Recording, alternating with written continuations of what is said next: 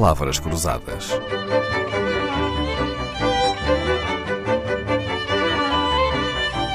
Porque quase tudo é uma questão de semântica.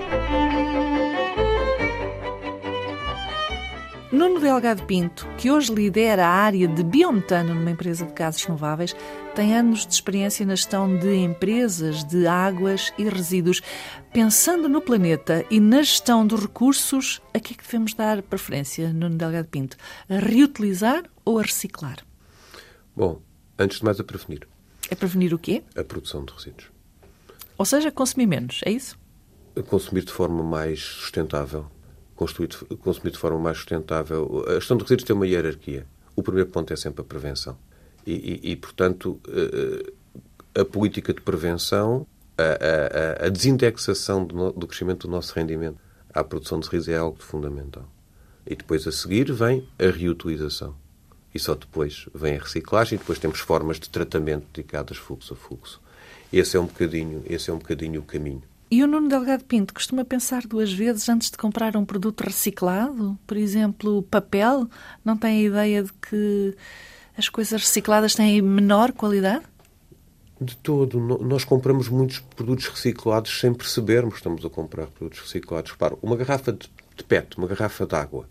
Uma garrafa de água hum, pode dar outras garrafas de água? E dá. Chama-se o repete, a reciclagem do PET. Até pode dar roupa, não é? Pode dar textos. E dá fibras, textas, que depois podem ser tecidas. Nós, muitos de nós cá têm t-shirts em que parte resultam da reciclagem do PET, uh, sweatshirts, uh, tapetes.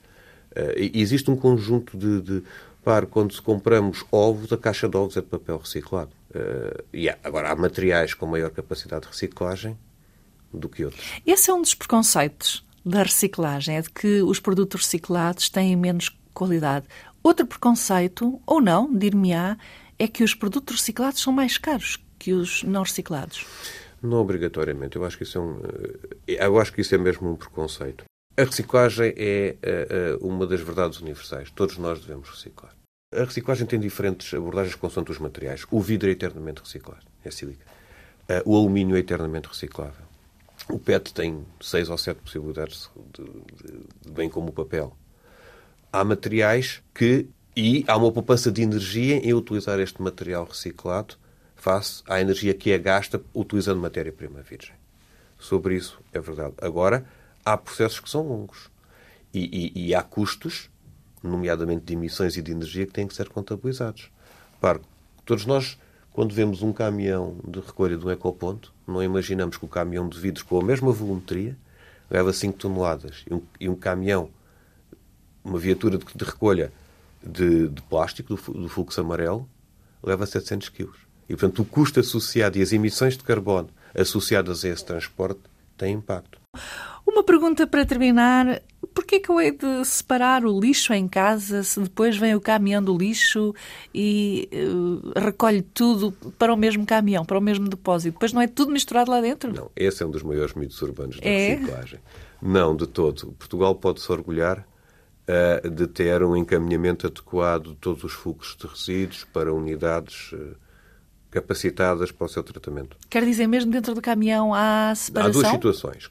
Quando, às vezes há pessoas que eu já vi imagens de pessoas que tiraram fotografia da mesma matrícula que recolhia o, o, o vidro e recolhe o papel, e o, papel. e o plástico. Não, ao mesmo tempo isso nunca acontece. Ou em situações de centros urbanos mais pequenos, para poupar exatamente as emissões e para otimizar transportes, o, o, o caminhão é bifluxo, ou seja, tem um separador e os materiais estão separados, ou o mesmo caminhão pode de manhã recolher o material e à tarde.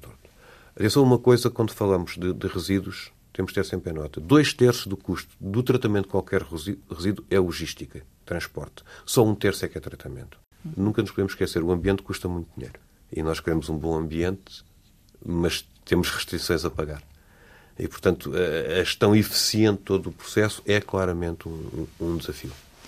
Nuno Delgado Pinto, executivo na Rega Energy, onde lidera as operações de biometano. O biometano é o gás capturado da decomposição de resíduos e que pode ser usado como energia.